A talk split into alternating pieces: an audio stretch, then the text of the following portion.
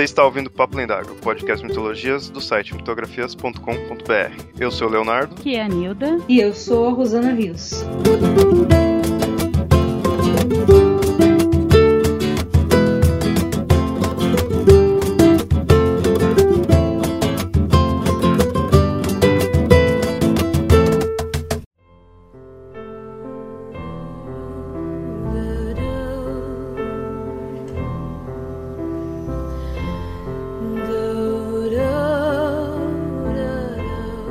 Ouvintes, nesse episódio aqui nós estamos com uma convidada, Rosana Rios. Esse episódio aqui vai ser focado nela, porque é um episódio de entrevista. Nós estaremos entrevistando ela, pois ela é uma escritora e não só questão de ser escritora, ela já, é, já escreveu livros com a temática de mitologia. Por isso que ela está aqui no, nesse episódio aí, do qual a gente vai conversar, bater um papo aí com ela, ela falar como é essa vida de ser escritora, como virou escritora, o que puxa atenção dela nas mitologias, que ela gosta, que ela conhece, né? Vamos conhecer melhor sobre ela e indicar né, as obras dela, que eu já li algumas obras, eu gostei pra caramba. Então eu já indico, né? Já começando a falar assim, eu já indico as obras aí tudo e agora tô passando aí para vocês ouvintes. Bom, Rosana, é, primeiramente, obrigado aí por ter aceito o convite, ter tá participando aí da, da entrevista. Bom, eu que agradeço, né? Porque eu adoro falar sobre livros e sobre mitos, então é uma das coisas que eu mais gosto na vida. Bom, Rosana, primeiramente, eu gostaria que você se apresentasse aí pros ouvintes aí. Quem você é, de onde é, o que, que você faz e tudo, se apresente aí. Muito bem, então. É, meu nome é Rosana Rios, eu sou escritora. Eu comecei a escrever há pouco mais de 25 anos, publicando livros para crianças. Depois comecei a escrever livros juvenis, eh, histórias policiais. Eu acabei me dedicando mais ao fantástico. E como uma das raízes do fantástico está nos mitos nos contos de fada, que é uma coisa que eu pesquiso desde sempre, acabei indo por esse lado. Mas no começo eu escrevia mais histórias infantis. Depois, hoje eu me dedico mais a livros para jovens leitores mesmo que é o que eu gosto mais de fazer. De vez em quando ainda cometo uns infantis, ainda mais agora que eu sou avó, né? Eu moro em São Paulo, na capital, nasci aqui, sempre vivi aqui. E eu acho que eu comecei a me interessar por mitologia quando eu tinha oito anos de idade e comecei a ler Monteiro Lobato. Eu acho que é impossível a gente não se apaixonar por mitologia do jeito que o Lobato colocou, né? Os personagens do sítio indo para a Grécia, conhecendo Uh, personagens importantes da mitologia grega se metendo nos trabalhos de Hércules e tal, isso aí me, me mordeu, foi o bichinho que me mordeu. E aí eu comecei a ler tudo que eu encontrava sobre mitologia, desde os oito anos de idade. Por aí vai. É, legal. Atualmente, então você não foca tanto na parte infantil dos livros, sim, é mais os mitos. É, o que, que é? acontece é que eu sou escritora profissional, então eu recebo muitas encomendas. Algumas editoras me pedem livros infantis, outras me pedem os juvenis, outras me pedem aventuras fantásticas, e tem algumas que me pedem uh, livros sobre mitologia. Né? Eu, eu escrevi o primeiro há alguns anos, que foi o Volta ao Mundo e 80 Mitos, e depois disso eu tenho tido encomendas, né? Tem editoras que querem. Então vai de acordo com o que a editora pede, aí tudo você, escreve. Nem sempre, né? Eu, quando eu fiz o América Mítica, eu já estava pesquisando mitos da América Latina e aconteceu que, justamente por coincidência, uma editora estava querendo publicar isso e me contatou para encomendar, entendeu? Então, muitas vezes a gente se encontra. Mas o engraçado é que alguns livros que eu publiquei há muitos anos, né, desde os meus primeiros uh, livros juvenis principalmente, já tinha uh, mitos enfiados dentro da aventura, já tinha uh, elementos míticos, já tinha personagens de mitologia. Eu tenho, por exemplo, uma história mais ou menos de mistério que eu escrevi, sei lá, quase 20 anos, em que uma garota chamada Ariadne né, está lendo a história da Ariadne é, num livro. Então eu coloquei a história dentro da história. Eu já mexia com a, com a mitologia dentro da minha ficção antes de eu começar a pesquisar os mitos e fazer a, as coletâneas sobre mitologia. Ah, então a história de Gilgamesh, ela é posterior ao Volta ao Mundo em 80 Mitos. Não, na verdade não, ela veio antes, né? Ela veio antes, mas é que aí eu tratei como um reconto, né? não é uma uhum. coletânea de mitologia como as que têm sido encomendadas agora. Eu publiquei o Gilgamesh é, faz bastante tempo, já nem lembro quando. Mas foi assim, uma editora me pediu uns recontos para uma coleção de recontos e eu não quis fazer conto de fada, e eu propus dois. Um foi o Gilgamesh, que é um mito da Suméria, né? Suméria Babilônia, Uhum. E outro foi o Quarup, que é um mito brasileiro. E a editora publicou uh, como recontos, uma coleção bem interessante que eles têm. Alguns são contos de fada e lendas, mas os meus foram mitos. Você falou essa questão do do sítio Capão Amarelo, tudo que fez você conhecer mitologia, gostar assim tudo. Mas e o que foi que fez assim você querer se tornar escritora, você partir para essa área? Foi meio sem querer, né? Eu estava em outra área, sempre trabalhei com desenho. Mas depois que eu tive meus filhos, eu comecei a contar histórias para eles e a inventar histórias para eles. E é claro, né? Eu já lia que nem uma louca desde criança, então eu tinha muita história na minha cabeça. Eu pesquiso contos de fadas também. Eu tenho vários livros com recontos de contos de fada e eu contava os contos de fadas para os meus filhos. Só que aí eu resolvi contar as minhas histórias e acabei virando escritora por conta disso, por conta de ser mãe mesmo. É interessante isso, porque outros escritores aí famosos também foi questão de filhos, né, acabar puxando, né, bastante para. É, eu já ouvi outras colegas falarem também, principalmente nós mulheres. A gente é muito ligada com filhos e essa tradição de contar histórias, que é uma coisa que veio da minha mãe, da minha avó, do meu bisavô, é, é uma coisa que veio de Portugal com meu bisavô tal e parece que a gente, nós mulheres da família mantivemos. Então meio que estimula você a criar ficção, né? Ainda com relação ao seu início de carreira, você chegou a participar da produção do programa Bambalalão na TV Cultura, né? Num programa infantil e e nele surgiu a história de contar histórias no meio do programa, né? Era uma parte do programa. Você é, chegou é, a participar desse quadro ou da elaboração dele, alguma coisa assim? Não, quando eu entrei no Bambalalão, Bambalalão foi um programa que durou 10 anos no ar. Eu entrei uhum. nos últimos quatro anos de vida do programa. Ele já tinha um formato estabelecido, ele já tinha um teleteatro e um contador de histórias na beira da fogueira contando histórias. Eu só fui contratada para ser uma das autoras dos roteiros, né? Quando eu fui fazer o Bambalalão, isso foi em 86. comecei a escrever roteiro, foi meu primeiro trabalho profissional com texto, bem antes de fazer livros. E eu comecei a escrever histórias engraçadas com crianças, com bichos, com aventuras. E de repente eu comecei a enfiar mitos também. Eu recontei vários mitos no Bambalalão. Foi bem interessante, foi um, foi um exercício interessante, porque eu já tinha essa mania de mitologia, né? Eu já comprava livro que nem uma louca e foi mais ou menos na década de 80 que eu me apaixonei pela mitologia da Suméria e da Babilônia. Foi quando eu comecei a comprar muitos livros com esses mitos da Mesopotâmia, que são hoje mais ou menos a minha especialidade, né? É isso é interessante, isso é legal pra caramba, que é uma mitologia mais mais diferente mesmo ali. As pessoas não conhecem muito. Todo mundo pensa em Grécia ou Egito, né? Tanto que um dos meus livros é Mitologia Grega Histórias Terríveis ele foi encomendado, porque eu tinha publicado A Volta ao Mundo de 80 Mitos, que fala, é, que reconta mitos do mundo inteiro, de todos os continentes. Mas o editor disse que tinha muitos pedidos dos leitores querendo mitologia grega e me encomendou um livro sobre mitologia grega. E foi legal, porque eu adoro mitologia grega também. Não é a, a que eu mais gosto. O que eu mais gosto é da Suméria e Babilônia, mas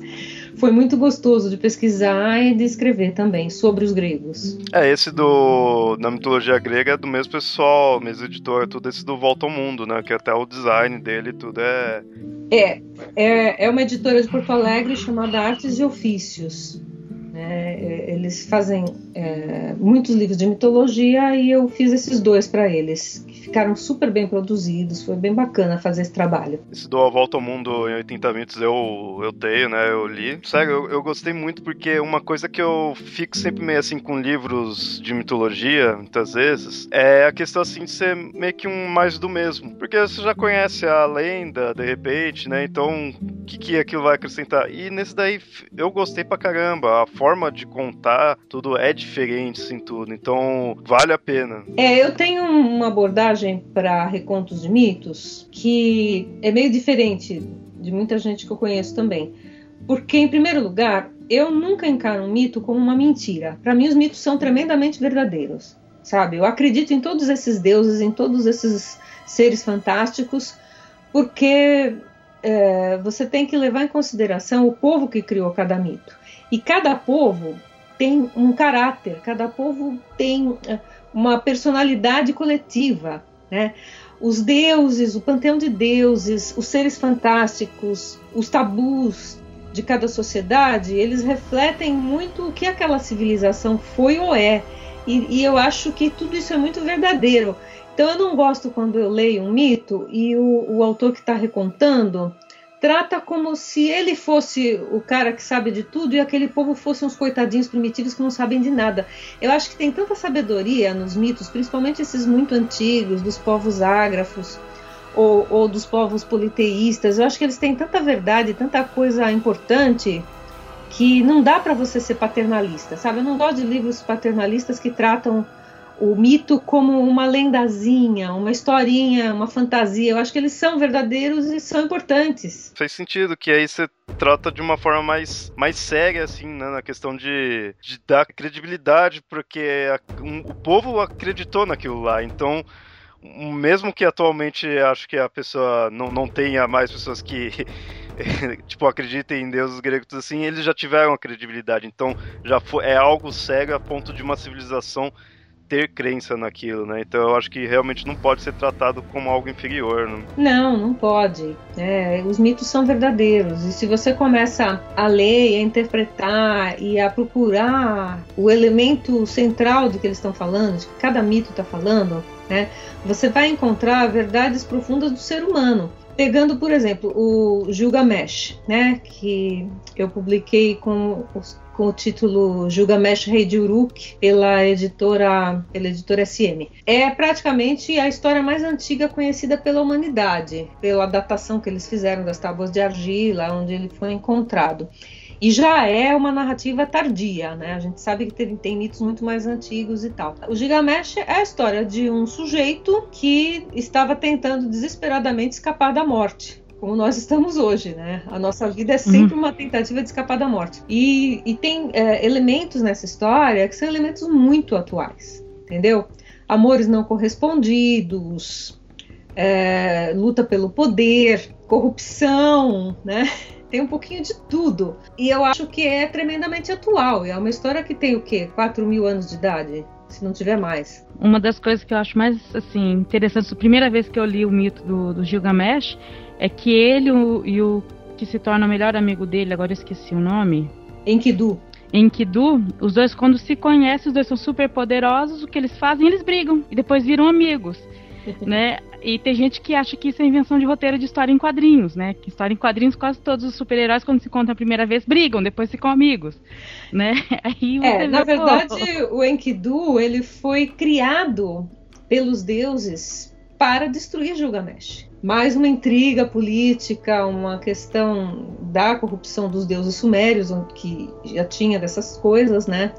A uhum. deusa Ishtar estava despeitada porque o Gilgamesh não quis amá-la, então ela foi fazer intriga para ele junto com os outros deuses e eles acharam que tinham que criar um novo ser para destruir Gilgamesh. Então eles criaram Enkidu, que foi, que era um cara que podia, que tinha tanta força quanto ele. Eram dois super-heróis, como você falou, né? Só que depois de tanta briga, sopapo para lá, sopapo para cá, eles acabaram ficando amigos. Grandes amigos. Bom, já que você começou a falar dessa, desse livro, né, da história do Gilgamesh, fala um pouco como foi a questão de você fazer esse livro e tudo, que eu vi que, que eles mostrou, né, essa, essa mitologia que mais te chama atenção, assim, tudo, né?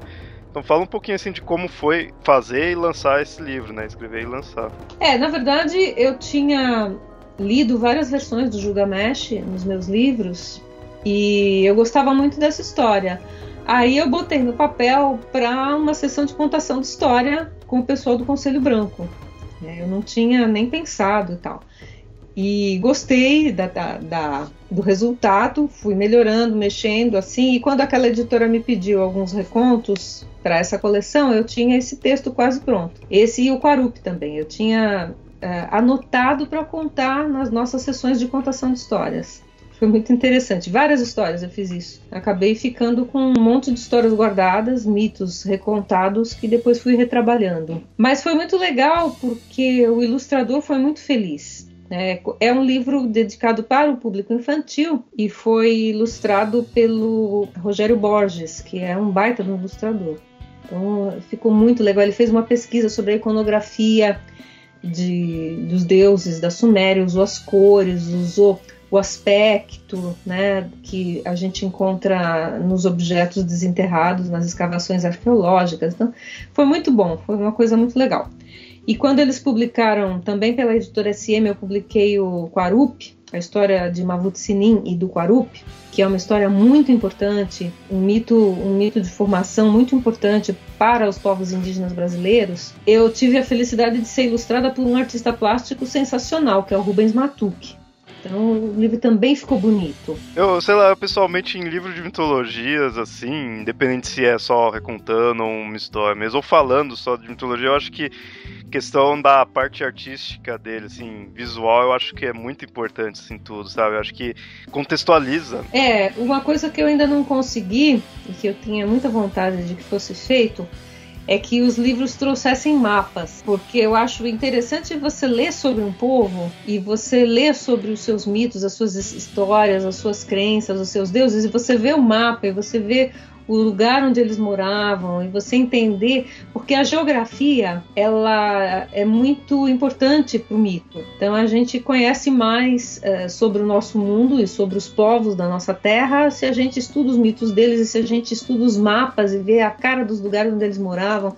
Eu acho que é, é difícil você separar né os conhecimentos a gente que gosta de mitologia, a gente acaba gostando de história, de geografia, de ciência, de antropologia, de línguas, de tudo que está envolvido naquilo, naquele povo. É verdade. É que quem nunca leu O Senhor dos Anéis não ficou ali toda hora indo ver o mapa, né, tudo, para ver onde que tava, né? Então seria realmente interessante em livros de mitologia você mostrar ah, o mapa ali da cultura, do, do povoado, tudo.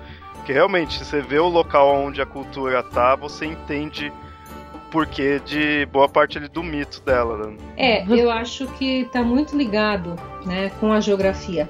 Você começa a ler um mito que fala de seres do mar, e, e é claro que esse mito vai fazer parte da cultura de um povo que está ligado com o mar. Você vai ler um mito dos Andes, por exemplo, dos povos andinos, e ele está muito ligado com a questão da montanha, da altitude, das plantas que nascem lá. Eu acho que está tudo muito interligado. Eu, quando eu leio um livro tanto é, de literatura fantástica ou mesmo mitos, eu gosto de pelo menos ver aonde aquilo se passou. Ou até eu gosto muito quando tem alguns livros que traçam um trajeto do que o herói fez, porque você consegue entender melhor o que aconteceu. Só pelo texto nem sempre você consegue ver.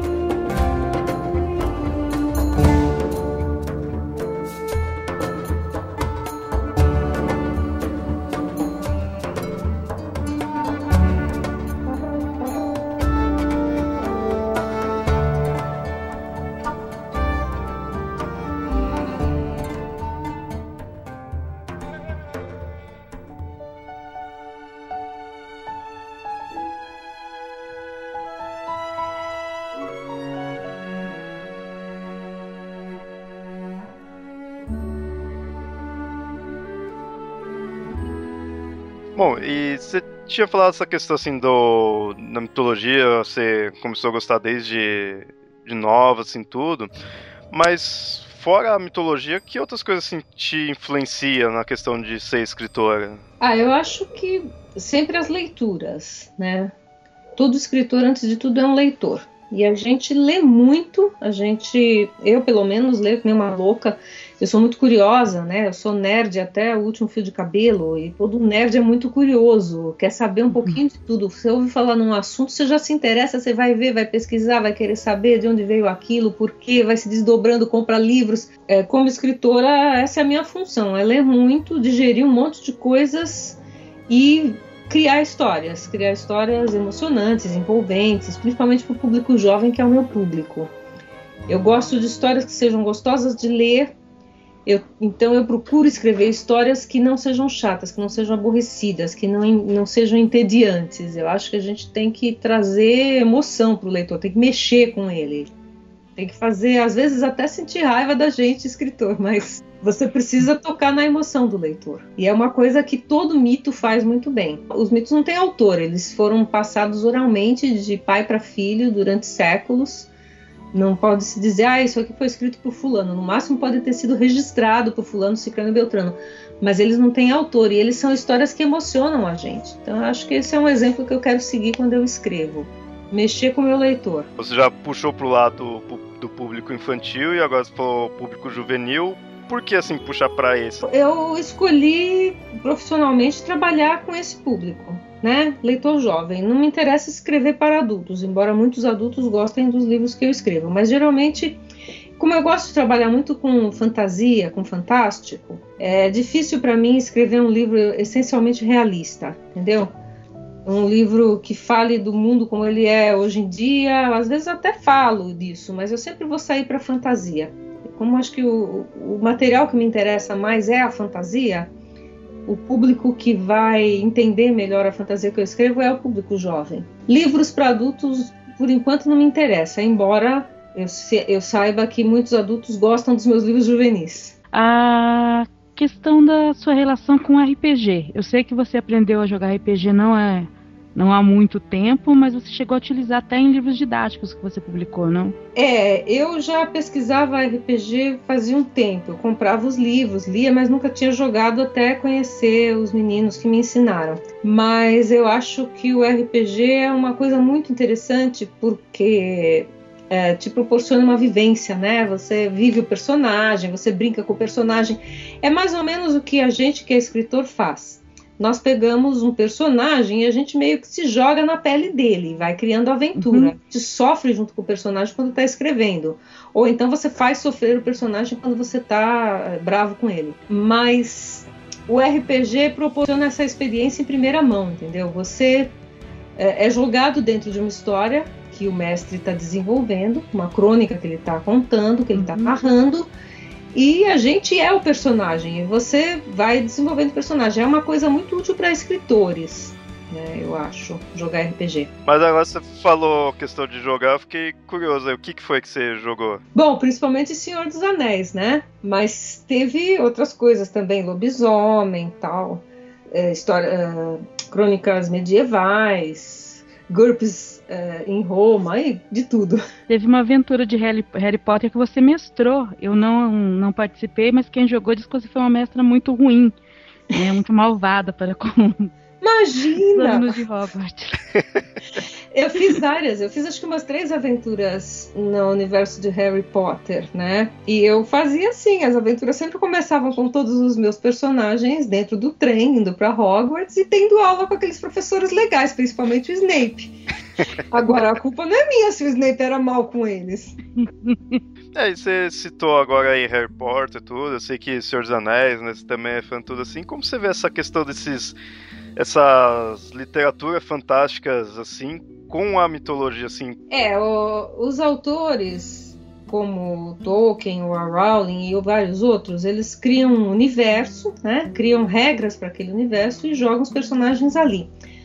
Mas tanto no caso do Tolkien como no caso do Harry Potter, né, Os Senhor dos Anéis e as Aventuras em Hogwarts, é, Existem dentro dessa aventura muitos personagens míticos pré-existentes. É, você pega, por exemplo, em Harry Potter tem sereias, tem hipogrifos, tem dragões. Todos esses seres eles são míticos e eles sempre existiram, né? Eles só foram reaproveitados. No caso do Tolkien, uh, já existiam elfos, anões e trolls. Ele só reaproveitou, recontou, uh, mudou as regras. Os autores fazem muito isso, eles mudam as regras. E cada autor que cria seu próprio universo faz isso. Mas eu acho muito difícil existir um universo completamente original, que um autor que tirou do nada, entendeu? Talvez só o Lovecraft mesmo, acho que é o único que eu conheço. Porque se você pega. É, por exemplo, saindo fora do Senhor dos Anéis Harry Potter, você pega as histórias de Terra-Mar, Earthsea, da Ursula Le Guin. Uhum. Também nós vamos ter magos, nós vamos ter dragões, né? É, se você pega outros tipos de autores que fizeram tipo, é, universos próprios, eles também vão reaproveitar as coisas, né? É, mas acho que isso dá para ser visto com bons olhos, né? Que a pessoa consegue pegar algo existente e criar um, um mundo em cima daquilo, né? Sim, é, é, é, é o que traz a originalidade ser completamente original eu acho impossível. Eu acho que a gente sempre vai estar trabalhando com textos e intertextos tudo aquilo que você leu e que forma a tua bagagem de leituras vai te influenciar não só quando você lê um livro e faz relações com os livros que você leu, mas quando você escreve. É impossível a gente não usar a, aquelas coisas que estão guardadas nas gavetinhas da nossa cabeça. Né? E o que estaria guardado na, nas gavetinhas da sua cabeça e tudo? Acho que nem Freud nem Jung consegue explicar. eu estou escrevendo um texto e de repente surgem uh, referências assim de 500 coisas diferentes que eu li. Eu leio muito, eu leio um pouco de tudo, né? A única coisa que eu não gosto muito de ler são best-sellers. Eu acho que os best-sellers são chatos. Às vezes até leio um ou outro tal, mas em geral é um pouco de tudo. É ficção científica, é mitologia, é fantasia. Ah, sei lá, tem de tudo. E música também influencia? Também, também. Né? É que no meu caso a minha formação musical é muito eclética, né? Passei a, a infância ouvindo música clássica e a juventude ouvindo rock clássico e muito MPB também. Então essas coisas eh, se misturam, influenciam. Às vezes a gente está citando música nos textos mesmo sem perceber. Mas os livros me influenciam mais. Estaria realmente no universo de livros mesmo, né? Você consome muito isso, pensa eh, em livros e escreve livros, né? Pois é. É um problema esse. Eu já não sei mais onde enfiar livro aqui em casa. Ainda no universo da leitura, você leu muita história em quadrinhos, né? Você chegou também a roteirizar um pouco em cima disso, não? Sim, eu fui roteirista de histórias em quadrinhos da linha Disney na Abril. E agora eu tenho também feito alguns roteiros meus, recontando algumas histórias tal. É, e eu tenho uma gibiteca respeitável, minha gibiteca uhum. é legal. Então eu li muito quadrinho, sim. Eles são uma influência. É que quadrinho para mim é livro, né? Não faço muita distinção, não. Não faz muita diferença. Tá certo que é outra linguagem tal, mas como eu trabalho muito com livros ilustrados, né? A gente também está acostumado a trabalhar com texto e imagem. E como eu fui, fui roteirista de TV, eu também estava acostumado a trabalhar com voz e imagem, entendeu? Você acaba não conseguindo simplesmente se fixar no texto escrito, na coisa bidimensional. Eu estou escrevendo um texto, eu estou ao mesmo tempo imaginando a cena, imaginando o enquadramento, imaginando a cara do personagem, imaginando o som da chuva caindo, as luzes, se eles estão dentro de uma caverna escura. É muito visual a minha escrita. Só, só um comentário, ela falou de caverna. Agora você tem uma trilogia, né, que se passa uh, no mundo das pedras, né? O Yamada, que participa daqui, talvez até gostasse de ler. é que ele é geólogo. Ele é geólogo, né? Quando ah, eu... sim. É, é uma trilogia chamada O Segredo das Pedras, que eu escrevi em parceria com a minha colega Eliana Martins. Nós criamos há vários anos esses livros, eles foram publicados pela Companhia das Letras e contam uma aventura no fundo da Terra, né? É, um mundo que existe lá e tal, e os nossos personagens todos têm nomes de minerais, eles são bem legais. A gente tem vários personagens. Por exemplo, tem três irmãos, né, que são personagens bastante citados na trilogia, que são o Feldespato, o Quartzo e a Mica. Que as pessoas que sabem do que eu estou falando é, percebem que eles são os três componentes do granito. E, e outras personagens todos têm nomes de pedras ou de minerais ou de gemas. A gente brincou um pouco com isso, mas é uma aventura fantástica que a gente escreveu para adolescentes e que tem feito bastante sucesso com a turminha. O primeiro se chama O Último Portal, o segundo é Tempo de Travessia e o terceiro é A Roda de Fogo. São publicados pela Companhia das Letras. Quem se interessar, estão por aí nas livrarias. É, eu mencionei isso para mostrar um pouco também, porque apesar de você ler muita fantasia e tudo mais, quando você vai escrever um livro, você tem que pegar outros elementos que às vezes não tem nada a ver com a literatura, né? Você tem que procurar livros de geologia ou de geografia para poder embasar, né, aquela história. Sim, a, é, é, a, gente tem que pesquisar muito. Às vezes eu passo seis meses pesquisando para ficar três meses escrevendo um livro baseado naquelas pesquisas. E às vezes o, o livro que a gente leu vai te dar embasamento para uma frase. Você usou em uma frase, ou às vezes você não usou em nada, mas aquilo é, formou um corpo na tua cabeça para que daquele corpo você consiga criar a tua história. Não tem como escrever sem pesquisar. Eu, por isso que eu tenho uma biblioteca enorme aqui em casa com livro de tudo que é assunto que você pode imaginar. A masmorra na biblioteca, a biblioteca na masmorra, né? É, pois é. Só falando, eu falei isso de masmorra na biblioteca, porque a biblioteca dela Pra chegar nela, você desce uma escadinha que é uma entrada de masmorra muito interessante. Sério? que louco! Não, ela fica no subsolo. Você tem que abrir uma porta que faz um rangido sinistro e aí desce a escadinha sinistra e ali na masmorra. Nossa, muito legal. Da biblioteca. As pessoas têm medo. Ah, mas é legal que você já entrou no clima. Assim. É, outro dia eu tive visita aqui uma das visitas não quis descer, não. Ela ficou com medo da masmorra.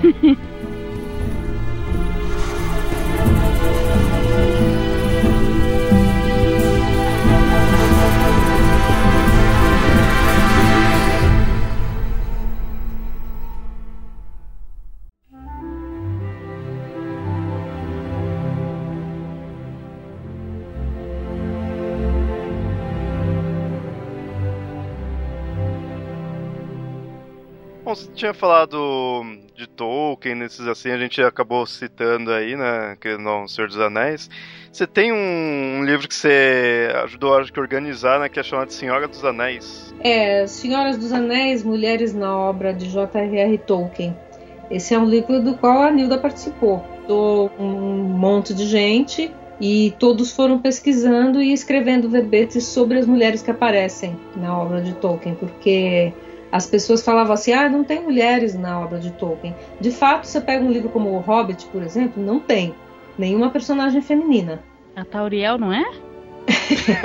não existe. A Tauriel é uma, uma obra nascida da imaginação do Sr. Peter Jackson, mas ela não existe, né? A gente sabe disso. Só que nos outros livros existem muitas mulheres. E aí nós pesquisamos, cada um escreveu um verbete e o livro foi publicado pela editora Devir. É um livro bem legal e o pessoal que lê gosta muito. Tá, tá na fila aí que é ganhei de presente da Dilda, né? é, se você gosta de Tolkien, você vai gostar. Vai reencontrar pessoas bacanas aí. Nós estamos mais ou menos provando nesse livro que, embora as histórias do Tolkien tenham como protagonistas os homens, eles só fizeram tudo o que eles conseguiram e salvaram a Terra-média porque por trás deles tinha um monte de mulheres ali mexendo os pauzinhos. É bem interessante isso. Ou mexendo os pauzinhos, ou porque eles queriam é, ficar com aquela mulher e a condição era vencer uma guerra, conquistar um reino, conseguir uma pedra, uma joia. É, por aí. Mas esse livro você não chegou a escrever, você foi organizadora? É, eu escrevi a apresentação e alguns verbetes, né? Aí eu organizei porque nós tínhamos 22 pessoas escrevendo verbetes. Foi meio louco esse trabalho. Uhum. Foi assim, meio enlouquecedor, mas valeu a pena. Sim, só adiantando, ele inicialmente não seria um livro, né? Ia ser só uma pesquisa é, efetuada pelo Conselho Branco, que é um grupo de estudo e de fãs da obra de Tolkien, né? Na época ele tinha muito mais movimento virtual do que tem hoje, mas começou só apenas uma discussão no Dia das Mulheres, não foi, Rosana? Se tinha ou não tinha mulher, nós falamos, então vamos começar a fazer o levantamento. E começamos, é. e não parava de, aparecer personagens femininas na obra, né? Aí começamos a fazer a coisa um pouco mais séria e a Rosana conseguiu editar o livro. É, foi um trabalho de, muitas e muitas mãos. É, valeu a pena. Mas é, é, bem curioso isso daí, porque realmente, Senhor dos Anéis, se você for, né, o mundo do Tolkien, assim, se você for pensar de mulher por alto, né, assim, tudo, o pessoal não lembra muito. Lembra que é Galadriel, Ael e, e a Arwen por causa do filme, né? E agora a Tauriel, né? Mas a Tauriel não, não conta. que não existe, é. ela não está no livro, tá? Se ela não está no livro é porque ela não existe. Mas é interessante, então, uma obra que vai mostrando mais a fundo isso daí algo no, novo assim, né? Porque o pessoal não, não, não se aprofunda tanto para conhecer. Você teve outros livros que você chegou a organizar também? Ou... Desse tipo de livro de não ficção, eu só tenho O Senhor dos Anéis e a Enciclonérdia, né? Que eu escrevi junto com meu irmão, que também é um apanhado de coisas nerds. Digamos, um almanaque de cultura nerd. São os dois livros de não ficção que eu tenho. Aí fora isso, seus livros tendem a ser assim, uma ficção que você cria, uma história assim que você cria, ou os de mitologia, assim tudo. Tem algum outro tipo de livro que você tende a escrever ou foca mais nesses dois tipos? Tem esses dois de não ficção, né? Estão mais para pesquisa e organização. Tem os livros que são recontos de mitos e de contos de fada, mas eles não são muitos. A maioria dos meus livros, mais de 100 dos meus livros, são dedicados mesmo a histórias de ficção originais que eu crio, que eu invento. E como é assim a comparação de você estar tá fazendo um livro assim de pesquisa com outro aí que é da sua cabeça, assim, tudo? É bem diferente? Não faz muita diferença, não. Uh, eu acho que escrever é escrever. Eu, eu, tô, eu, eu costumo dizer que eu sou meramente uma contadora de histórias. Meu trabalho é contar uma história para o meu leitor e contar de uma forma inteligente, de uma forma gostosa, de uma forma que ele não fique entediado ao ler não queira se jogar do décimo andar do prédio. Porque a pior coisa no mundo é você pegar um livro chato na mão e você dizer, ai, tenho que terminar de ler isso, ai, que tristeza, ai, que sofrimento. Isso é que eu não quero para o meu leitor. Então, uh, seja a história minha que eu criei, seja uma história que eu estou recontando, a mecânica é muito parecida. É claro que quando eu estou contando uma história minha, eu tenho mais liberdade. Né? Quando eu estou fazendo uma pesquisa, eu sempre procuro uh, ler várias versões da mesma história, quando é uma história pré-existente, uma lenda, um mito, um conto de fada. Eu gosto de ler várias versões e aí uh, ser fiel às versões, ser fiel ao povo que criou aquela versão e contar da melhor maneira possível, da maneira mais gostosa possível. Aí não dá, não tem muita é, não tem muito espaço para você inventar, mas tem o mesmo espaço para você brincar com as palavras, que é o que a gente gosta de fazer. E é interessante você ver que você escreve para público jovem. Quando você pega a época de escola, o pessoal empurra, né, muitos livros que, na minha opinião, não é muito para para aquela faixa etária, para aquela pessoa. Então, é interessante escritores assim no geral fazer livros assim para esse público que vai fazer a pessoa realmente querer ler, não pegar acho que os clássicos. No meu tempo não tinha isso. Ah, você tem que ler tal livro, tem que ler tal livro. Às vezes um ou outro professor dizia, ah, leiam tal livro. A gente comprava e lia. Mas não tinha ah, essa, essa obrigatoriedade que tem hoje em dia, né? O que, se por um lado, é muito bom, porque é, dá uma ênfase para a literatura dentro da escola que é importante, né? Para um, um país que nem o nosso, onde se lê pouco. Então, pelo menos dentro da escola, as pessoas estão lendo. Mas, por outro lado, cria uma certa antipatia pelo livro, né? Eu já vi gente dizendo para mim, ai, que horror, vou ter que ler Dom Casmurro. Eu, quando eu consegui comprar Dom Casmurro, eu tinha lido um trechinho num livro de português, eu tinha achado tão interessante, eu queria porque queria aquele livro, infernizei meu pai para me comprar e adorei Dom Casmurro. Até hoje é um dos livros que eu mais gosto. Né? Eu, eu saboreio a ironia de Machado. Só que o fato de os professores é, de chegarem para os alunos e, ficarem martelando na cabeça deles que eles têm que ler aquilo, eles criam antipatia pelo livro, pelo autor e pior, pela leitura em geral. É, eu vou falar, não é nem tanto os professores, tem uma grade curricular que exige que o aluno conheça aquilo, porque senão ele não vai poder prestar o vestibular para aquilo. Né? Então, mesmo que o professor entenda que aquilo não é ideal para a faixa etária, ele tem que fazer o aluno ler né? E aí piora, porque até o professor está dando por má vontade o livro, né? Pois é, mas é, os professores também, eles poderiam fazer de uma forma mais inteligente. Eu, se eu fosse professora de literatura, eu tivesse que fazer meus alunos lerem do Casmurro, eu criava um RPG, eu dava um personagem do livro para cada um e falava, e agora virem-se, né? Vocês estão todos no Rio de Janeiro, no Cosme Velho, e aconteceu tal coisa, o que, que vocês fazem? sabe? É uma questão de ser criativo. Agora, se você pensa no conceito de clássico, acho que não tem coisa mais clássica do que os mitos. São as histórias mais antigas da humanidade. Né? Tanto que se falava antigamente, você tem que estudar os clássicos. O que quer estudar os clássicos? É estudar a mitologia greco-romana, estudar teatro grego, que mexe direto com mitos, né? Estudar a leitura dessas coisas. Isso era estudar os clássicos. Hoje em dia é muito mais complicado. Voltando à questão dos livros, eu na oitava série tive que ler o Cortiço, eu não entendi metade daquilo. Porque ele tem um contexto sexual e político que nem é todo mundo que tem 13, 14 anos que entende o que tem no livro. Quando eu li depois, eu falei, caramba, me deram esse livro mesmo para ler nessa idade? Né?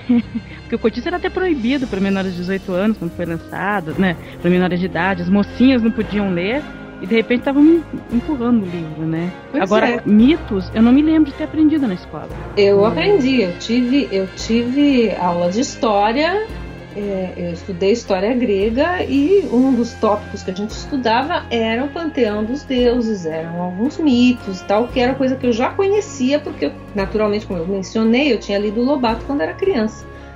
Né? E os mitos, eles são terríveis, eles são, principalmente os mitos gregos, você falou em, em sexo, traição. Meu, vai ler os mitos gregos que tem sexo, traição, mortes, é, estupros e tudo que você pode imaginar tá lá. Numa página só.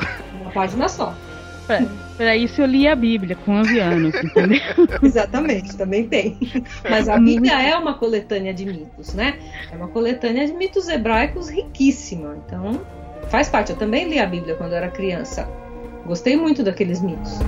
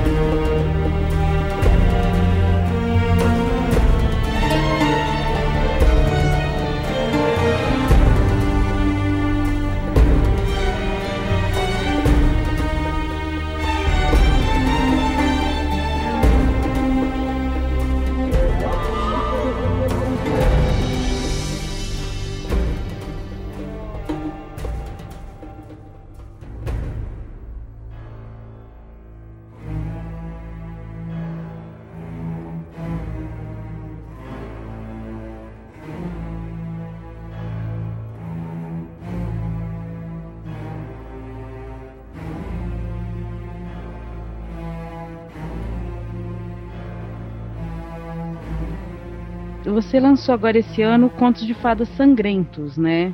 Uhum. Por que sangrentos? E também tem o, o Mitologia Grega Histórias Terríveis. Por que pelo, puxando para esse lado de coisas terríveis ou sangrentas nas histórias, nos livros? Bom, é, vários motivos. Primeiro, porque eu gosto. Eu gosto de, de é, mergulhar nessas histórias mais fortes, né? Segundo, porque eu cansei de ver as pessoas dizerem que os contos de fadas são docinhos, bonitinhos e disneycizados, entendeu? É, e como eu li contos de fadas na minha infância que eram terríveis, e eu me lembro deles, quando eu vejo essas versões pasteurizadas, essas versões bonitinhas, eu não gosto. Eu queria que as pessoas conhecessem as versões que eu conheci, que são bem mais legais, né? Uh, então eu propus para a editora fazer uma coletânea com alguns contos de fada menos conhecidos mas que estão ali nos Irmãos Grimm e em outros uh, autores importantes e que uh, mostram uh, fatos terríveis. Tem mortes, torturas, decepamentos, incestos, o que não tira a força do conto de fada, pelo contrário, dá mais força a eles. Né? Eu propus para a editora, a editora adorou e o livro vende super bem. Os contos de fada sangrentos estão indo muito bem, assim como outros, outros contos que eu tenho adaptado e que é, tratam.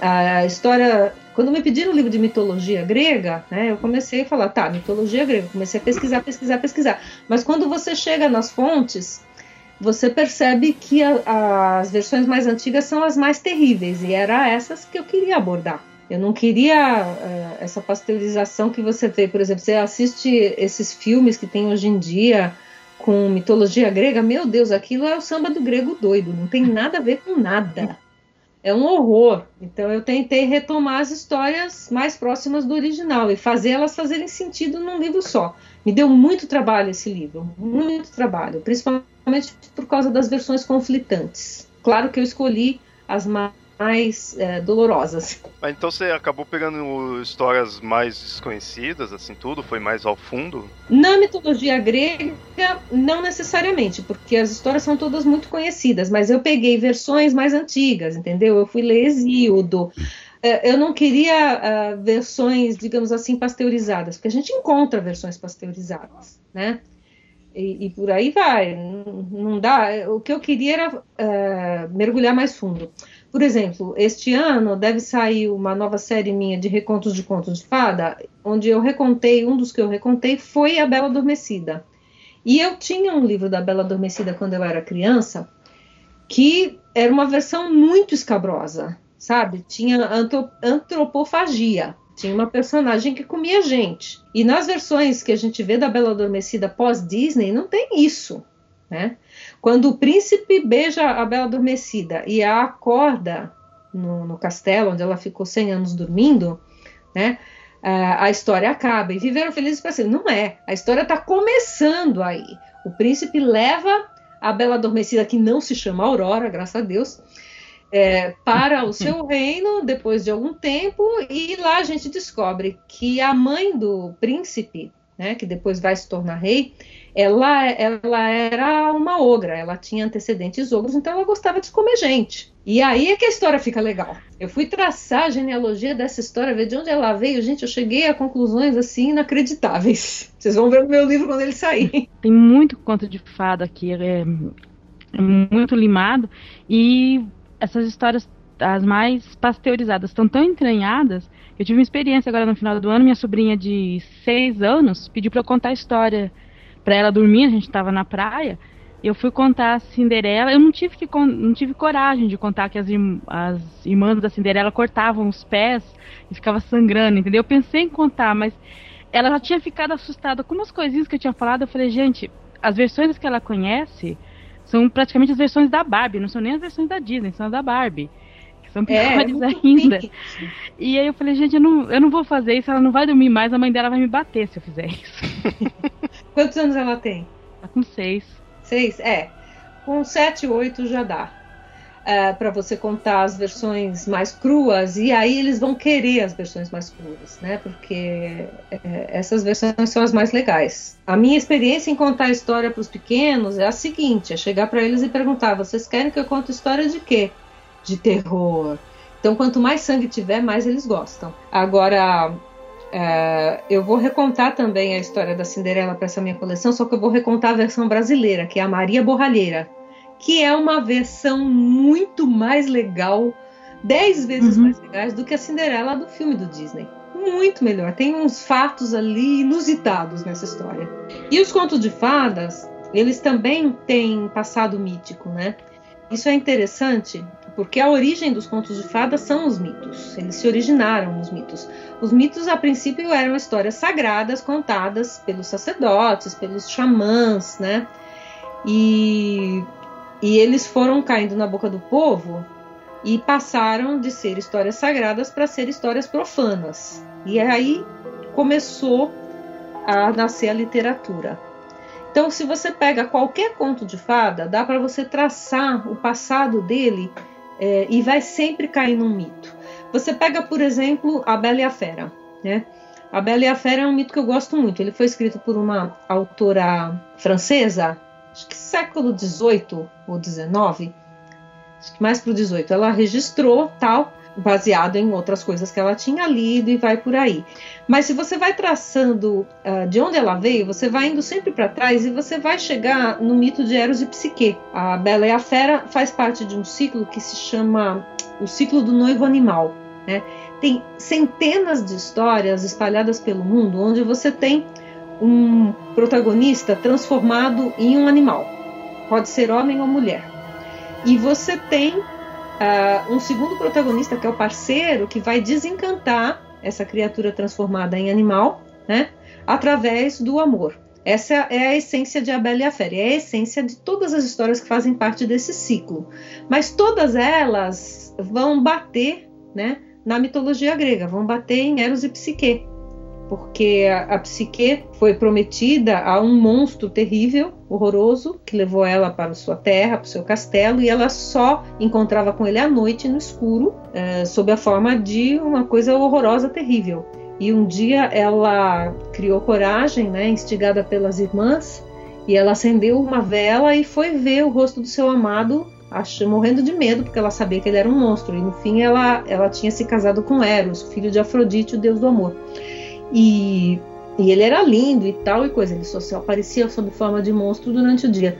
Então essa é a raiz, digamos, a sementinha que foi criando outras histórias de outras mulheres e homens apaixonados por criaturas, por parceiros transformados em, em animais, animalizados, e que uh, o amor os resgata. Tudo vem de Eros e Psique tudo vai dar em mito, não tem como. Não tem como. Você pode pegar qualquer história, você pode traçar o caminho dela, de onde ela veio, e você vai chegar num mito muito lá para trás.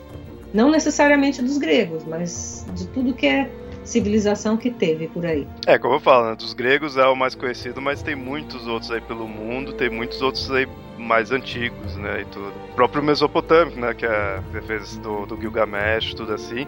E é, essa seria a sua mitologia que você mais chama atenção, né? É, é o que eu mais tenho estudado.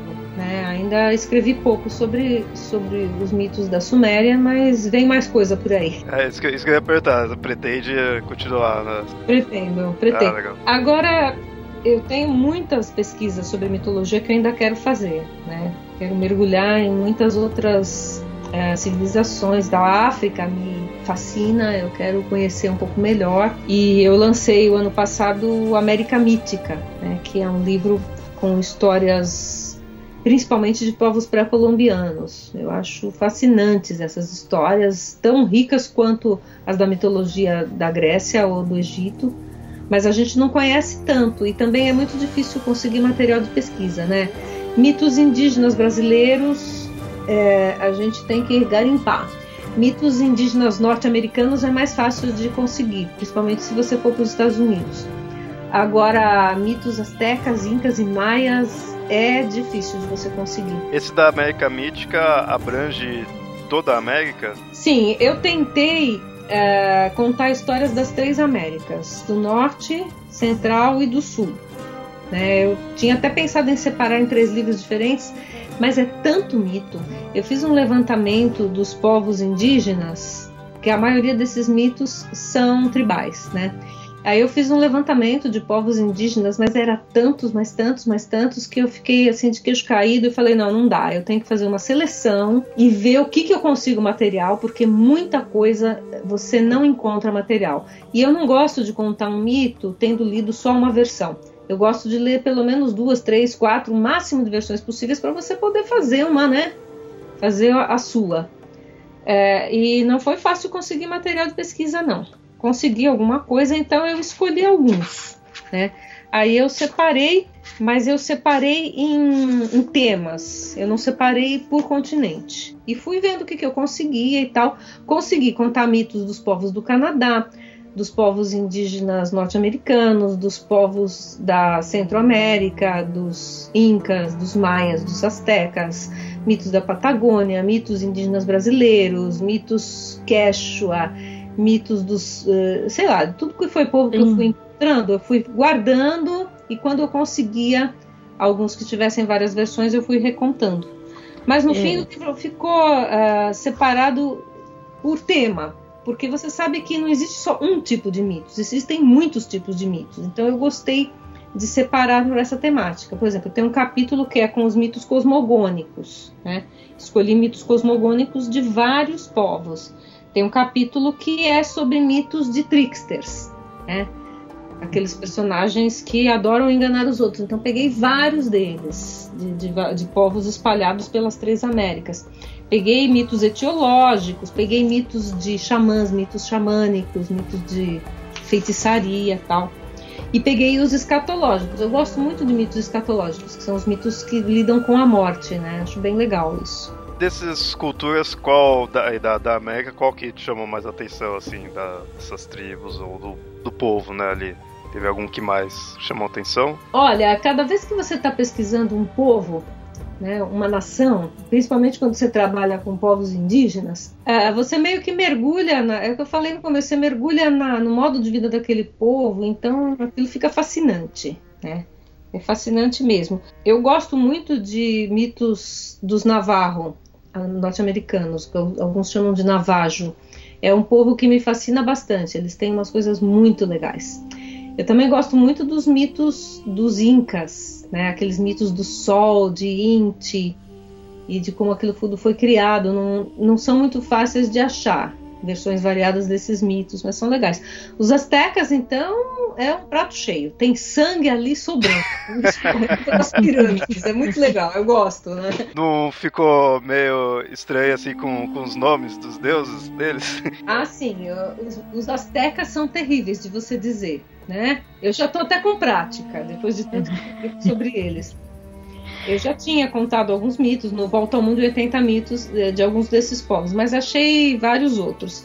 Agora, uh, os povos indígenas brasileiros, quando eu fui pesquisar, é, primeiro que você fica abismado com a quantidade de povos, de nações e a diversidade linguística. Né? A gente acha que todos os índios falavam tupi-guarani, meu Deus, tem nada a ver. A diversidade linguística dos povos é, tribais do território brasileiro é uma coisa assustadora. Né?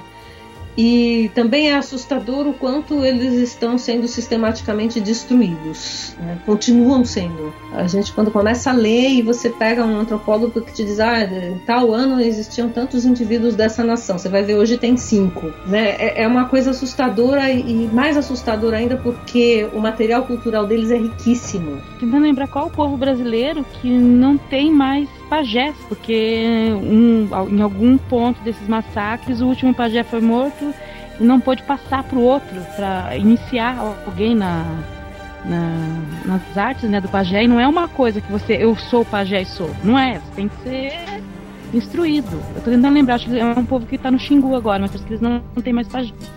Né? É, é triste é. você ver isso. Você vai per você perde toda uma característica. É bom, fora aqueles povos que a gente já nem conhece, nem consegue referências, porque já os indivíduos já morreram, as suas histórias morreram junto com eles. E isso é muito triste, né? Porque as histórias deles são muito interessantes, são muito ricas.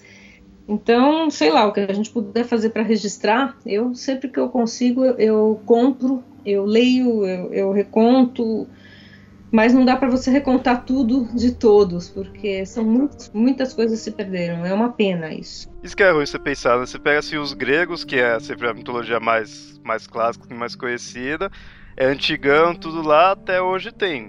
Aí você pega o daqui, tá mais perto e se perdeu, assim. O que acontece é que os povos tribais, na sua maioria, são ágrafos, né? Eles não têm a escrita. Quando um povo uh, domina a arte da escrita, a primeira coisa que ele fazia ou faz é registrar os seus mitos, as suas histórias sagradas. Por exemplo, Gilgamesh, né? uma história de 5 mil anos de idade e que nós conhecemos porque o povo uh, da Mesopotâmia, né, os sumérios especificamente, eles criaram a escrita cuneiforme, registraram os mitos nas tabuinhas de argila e as tabuinhas foram encontradas nas escavações arqueológicas, então a gente consegue ler. Agora, povos bem mais recentes, é, tribais, por exemplo, não, tem, uh, não dominaram a arte da escrita, não desenvolveram a arte da escrita, então ficaram na, na esfera do oral.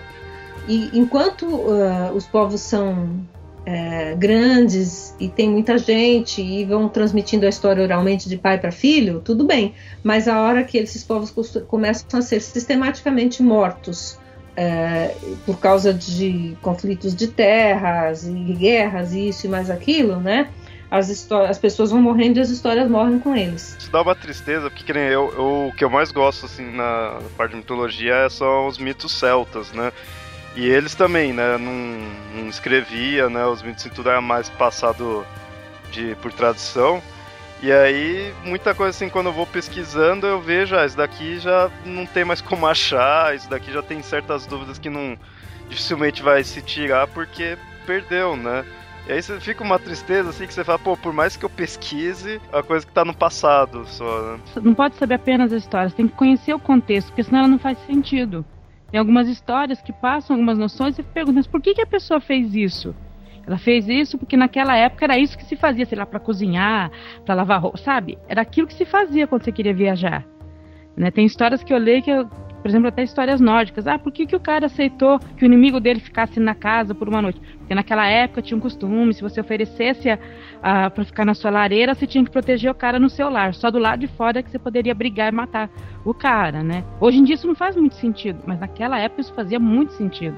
Se você é, não conhece esse costume, você não entende a história. Os costumes de partir o pão e comer o sal, né? É na casa da, da pessoa. Você é um hóspede, você é sagrado. É muito interessante você é, estudar o mito e você estudar a, justamente aquilo que eu falei, a geografia do lugar, os costumes, tudo que cerca aquele mito, aquela história, aquele personagem, não apenas a historinha que às vezes não vai fazer sentido. Uma das coisas que aconteceu com mitos celtas, nórdicos, indígenas, astecas, incas, maias foi a demonização por causa do cristianismo, né? Uhum.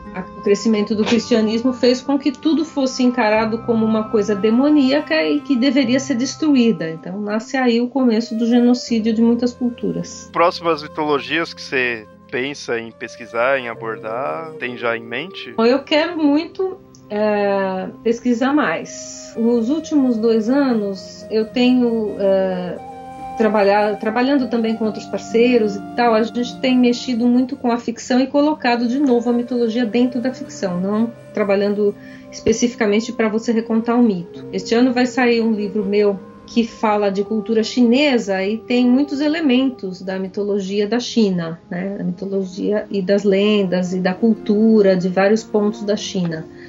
Também deve sair um, um livro meu com, com outra autora que fala da, da mitologia da Suméria também. Né? A gente colocou algumas coisas da cultura da Suméria dentro de uma aventura contemporânea. Então, isso daí vai acontecer. E eu estou me preparando para ler mais sobre a África, para conhecer um pouquinho melhor a África e poder falar um pouquinho melhor da mitologia da, dos países africanos, das nações africanas. A África, pelo que eu sei, é um que é também igual aqui no, no Brasil o pessoal acha que o dos índios era tudo igual e na verdade você vai ver é bem diferente. Cada nação tem a sua cultura, tem, tem as suas diferenças, não é tudo igual não, pelo contrário.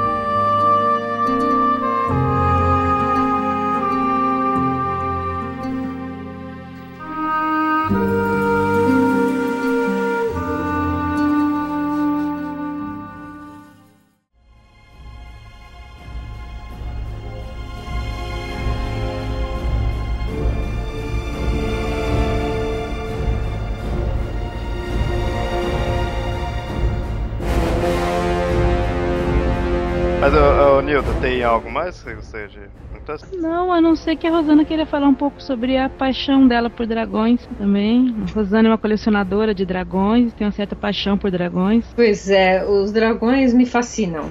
Li muitas histórias de dragões. O meu primeiro livro infantil se chamou O Dragão Comilão. Você lembra quando lançou esse livro? Em 1988. É, esse livro eu li. Eu, eu, quando eu tava pesquisando, né, pra pauta, que eu fui ver certinho os livros que você lançou, que aí muitos é esses mais é, infanto-juvenil, assim, tudo.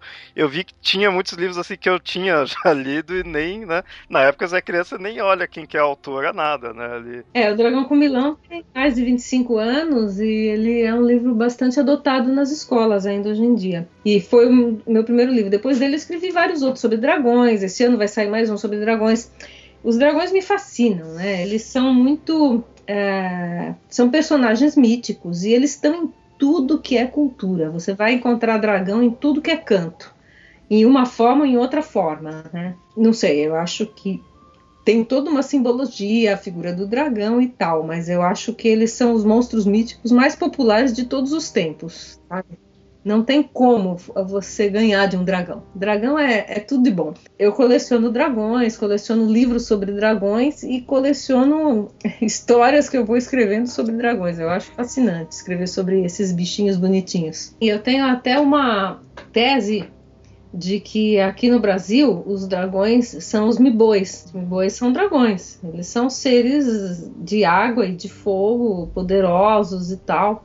Então, para mim, são dragões. Eu coloquei isso num livro também que eu escrevi para crianças chamado Escolha Seu Dragão. É um livro que fala de diversos tipos de dragões. Inclusive, eu recontei nesse livro uh, uma das versões da história do São Jorge.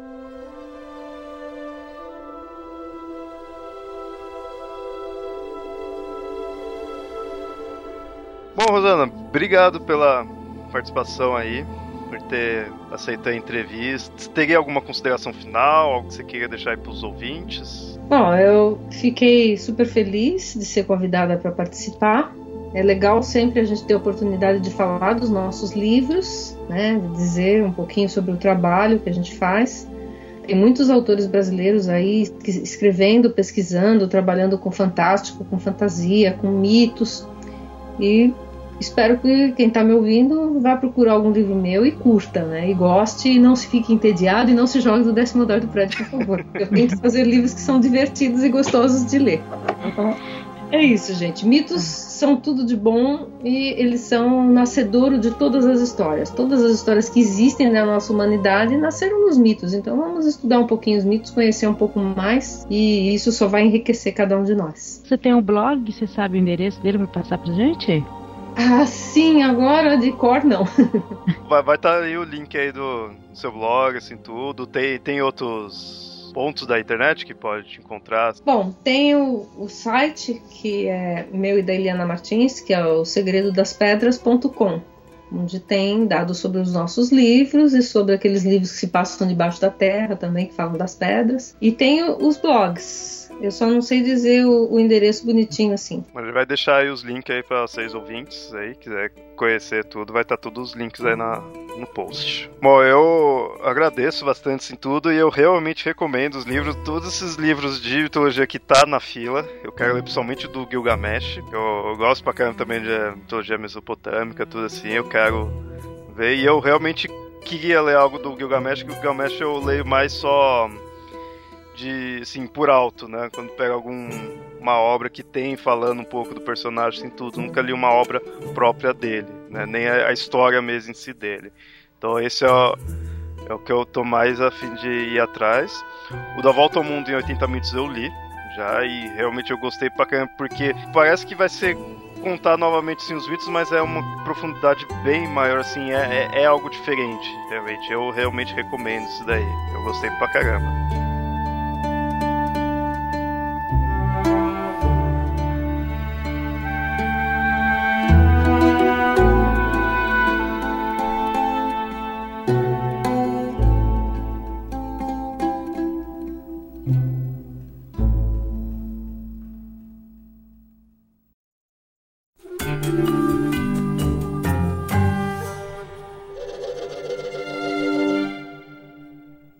Ouvintes, esse foi então o episódio do Papo Lendário, que a gente teve a entrevista aí com a Rosana Rios. Espero que vocês tenham gostado, espero que vocês tenham ficado interessados aí pelos livros, vão atrás. Por exemplo, o América Mítica é um que eu sempre tenho encontrado aí na, nas livrarias. Não sei se foi o último aí que lançou, tudo, mas ele eu encontro bastante, então correm lá para vocês verem o livro, vale a pena. Espero que vocês tenham gostado e quiserem comentar aí tudo, podem mandar e-mails para fotografias gmail.com ou comentar lá no site. E até mais. Até mais.